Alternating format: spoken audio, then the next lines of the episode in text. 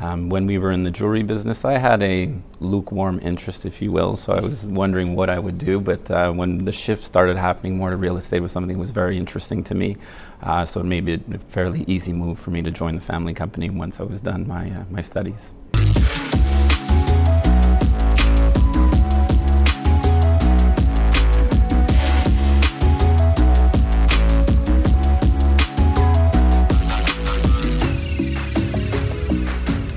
Hi everyone, today I have the pleasure of introducing Chris Harden from Group Harden. Um, Groupe Harden is a very successful investor endeavor and developers uh, west of the island principally, uh, but also all around Quebec. Um, so yes, hi Chris. Anthony, how you doing? I'm doing fine, as you know. Um, could you tell us more about uh, the beginning of, uh, of Harden Group and uh, its history? Yeah, absolutely. Uh, so at Harden, it's a, it's a family company. Mm-hmm. So it was founded by my grandparents in 1949. Uh, they originally started in the jewelry business, so we're actually old retailers. Uh, my father, his brothers went into the jewelry business as well. Eventually, the business morphed. and the family started investing in real estate. Uh, the first deal wasn't the easiest, so my father actually, you know, rolled up his sleeves, got involved, and they wound up doing well at it. Uh, so it started evolving from there, and then I'd say in the early 2000s, that's when our side of the family went pretty much exclusively into real estate, where we are today. So we've really morphed into a, uh, a real estate company that focuses mostly on commercial retail, I'd say, since that's what our history is. Mm-hmm. Um, but we, you know, we touch all asset classes now, whether it be the um, residential, the industrial, land development, etc. Great.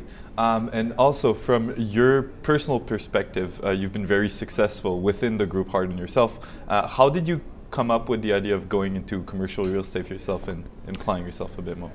Ah, that's a good question. So, um, you know, originally, like I would mention, we were in the jewelry business. That was a business, quite honestly, for me. Uh, I always knew I wanted to be in business.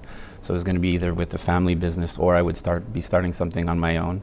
Um, when we were in the jewelry business, I had a lukewarm interest, if you will. So I was wondering what I would do. But uh, when the shift started happening more to real estate, was something that was very interesting to me. Uh, so it made it a fairly easy move for me to join the family company once I was done my uh, my studies. Mm-hmm. And how did the first acquisition, or maybe the one, the landmark acquisition that put you guys on the map, went? Which one was it? Um, I think that where you know where we've been come to be known in the industry is mostly in the West Island, maybe Vaudreuil. Mm-hmm. Um, that's a market which has you know been quite good to us. Uh, we're now our head offices are in Vaudreuil. We just built some new ones that we're pretty happy about. We're pretty excited to be able to go back full time after COVID to, to utilize them. Um, but probably I'd say in that market we did a few good acquisitions. Uh, um, we built uh, the Home Depot there. There was one of their first deals where they were a tenant as opposed to owning. When we saw to what extent they were bullish on the market and wanted to be there, that's when we, st- we realized that it'd be a good time to start buying up more land holdings in that market. So we started doing that, and that's kind of what uh, started off Avenue Vaudreuil. Okay. And uh, for the initial strategy of uh, Groupe Harden, I know you guys come from a jewelry background and, and retail, but what made you trust retail so much and go into, into that full speed? I think, like you said, it's the fact that you know we knew it so well. Uh, the family history was in retail. You know, everyone in the families really worked in retail. We we know what the consumers want. We know what makes them tick. We know uh, even more so what's important to retailers. You know, what's what how they have to be put in a good position to succeed. Uh, what those criteria are. So having that background ourselves, you know, is a natural to say, okay what would we do to develop for ourselves as a retailer and make us successful? And at the end of the day, all we have to do is translate that and do it for someone else. So that's why, you know, we were very comfortable developing retail real estate and still are today. Great, great. And how has your strategy evolved over the years? Like I know you've you've you've mentioned that you're in now multifamily, you know, land investments and, and so on, right? So how did that come to, to yeah. Um, there's been a bit of an evolution. I guess a few years back, one of the things we were looking at is like any, you know, company investment, et cetera, diversity. Mm-hmm. Uh, so what we did is we started at first, you know, we were diversified within the commercial retail space. Um, when I say that, I mean, you know, we had certain holdings in fashion. Uh, a lot of it we shifted towards grocery anchored, uh, stable assets with the pharmacy, bank, Dollarama. Um, you know, since then also we've looked at, as I mentioned, different asset classes, and uh, I think that also, you know, the strategy shifts as well with market conditions, whether it's where the market's going, whether it's something like, you know, construction costs, how do you control those? Is it better to redevelop? Um, where do you reinvest? So I think it's, you know, reading the market and being able to position yourself properly. That's part of the fun of what we've been doing. Mm. On the same uh, thought, um, what asset class do you see the best performing within the next five to ten years? I think during the next five to ten years, you're going to see pockets performing in a bit of everything. If we want to look general across the board, I believe obviously industrial is going to keep doing quite well. Um, you know, we see a lot of obviously online sales. A lot of companies have been rushing to get up their distribution network. So a lot of DC-based real estate for industrial. So I think that asset class is going to do quite well going forward. Um, you know, there's also, I think within every asset class, there's going to be, there still is opportunity within land development. You know, you go to the right place, then you can do great residential projects. Uh, there's still demand for obviously good retail, uh, whether it's experience based, whether it's um, something more service. But if I had to take one asset class as a broad stroke as a whole, I'd probably say industrial at this point. Industrial, right. Yeah, we've seen uh, the, the shortage of industrial in Greater Montreal impact the markets pretty uh, pretty uh, heavily. Um, what which project or or what acquisition are you the most proud of? And it's a good question. Um, I, I know they're all your babies. well, that's exactly a little bit of that. We try not to get too emotionally attached, but at the end of the day, you know, it is something that we do ground up. I think that if I had to pick one, you know, I think if I just look at it, maybe it's because of you know I know all the effort that went into it and the um, to it as part of from the whole team. So maybe Vaudreuil simply because an Avenue Vaudreuil, uh, you know, with the size and scale of what we have there, I realize all the effort that's gone into it, and I think you know. What we're proud of, we're, we're proud of the successes, but I think we're most proud of you know the team, um, how people are able to come together, collaborate. A lot of people who started with us, um, and how we've seen them grow together. So I think the pride that we get is you know seeing what people, the, the Harden family together. And when I say family, I mean our whole company were able to accomplish. That's what really makes us proud. Oh, that's awesome. Um, is that what you attribute your success to? Yeah. Yeah. Our success, I mean, you know, like anyone, I think it's uh, you need hard work, you need a bit of luck, uh, you need to work smart. But at the end of the day, you know, I think that it's pretty clear that the best team wins in the sense so. Uh, you can be great at what you do, but you're not able to surround yourself with good people, trust them, support them, uh, let them run with it, then, you know, obviously I don't think you're going to do quite well. So I think for us, really, the, the key to success, like I think for anyone, really, is a good team. Great. Um, so, um, also, could you tell us a bit more about uh, Avenue Vaudreuil, Avenir, and you know w- the operation you got going on in Vaudreuil? Because it's quite substantial, right? It's most of the city.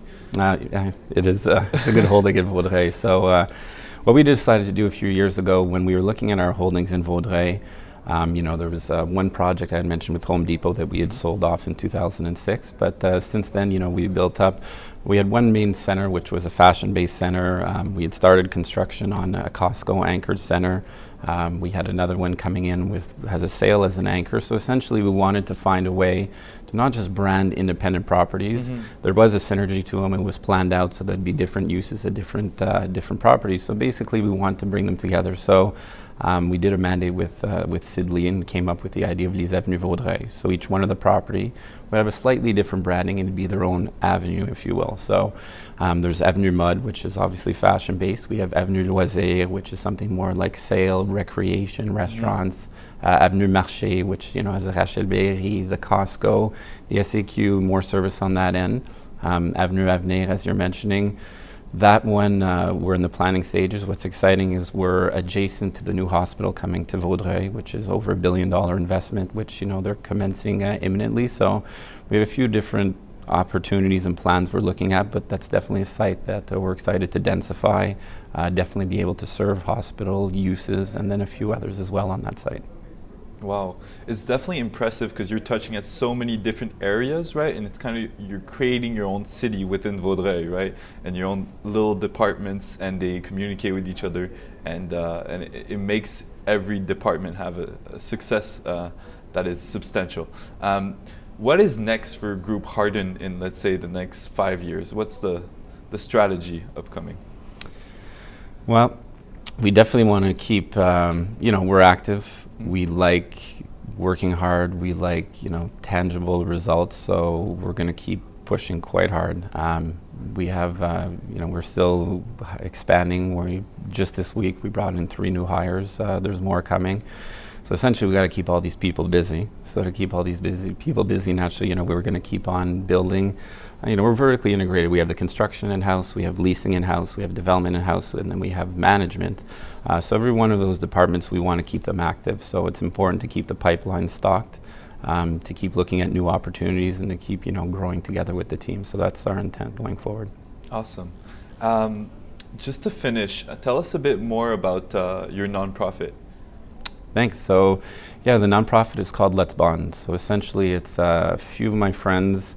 Um, 11 years ago now, they had a bit of time on their hands. They wanted to host a party because why not?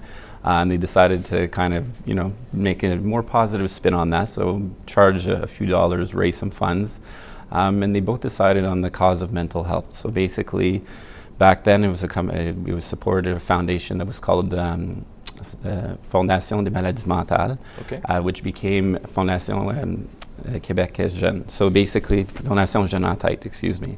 So we started supporting them and Douglas as well, and then uh, it's a foundation whereby you know the goal that we have as Let's Bond as the fundraisers is really to create awareness, to bring people together to support the cause and to raise money for the cause.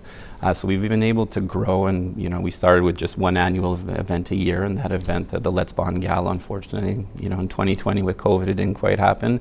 Um, we'll wait and see if 2021, but it's been a successful event through uh, the Montreal scene, if you will, and we've grown it more to be more than just an event. You know, we've um, we've brought on different events as well. You know, such as a sporting event last year, the Let's Bond Derby, a shopping event with uh, Ogilvy, Holt Renfrew, uh, more content as well as we're trying to create. So within Let's Bond, you know, the more I think that we're able to talk about mental health, um, how people can support each other, coming together, I think that makes a huge difference in itself, especially in today's day and age. So, you know, it's been uh, a challenge, obviously, on that end as well with COVID, but we've still been able to raise quite a bit of money in the last few years. I mean, last year, even despite COVID, you know, able to donate over a quarter of a million dollars. And this year, I think we're also getting creative to see what we can do uh, to stay relevant. So we have actually an, uh, a little event coming up, an online event, April 15th, or uh, information is about to be released, but uh, I think it could be quite interesting. We're excited that we're able to keep pushing forward uh, the cause of mental health, especially in these sort of times. You are filled with passion. It's very admirable of you, uh, all that nonprofit work, honestly. Thank you to uh, to finish this nicely, I really thank you from coming here uh, today and, uh, and, and coming for the interview. It's always a pleasure to have you in our offices. Um, for the viewers, please don't forget to uh, like the video, subscribe. If you have any questions, uh, feel free to comment down there. Me or Chris will um, have a pleasure of answering them. And uh, thank you for watching. Have a good day.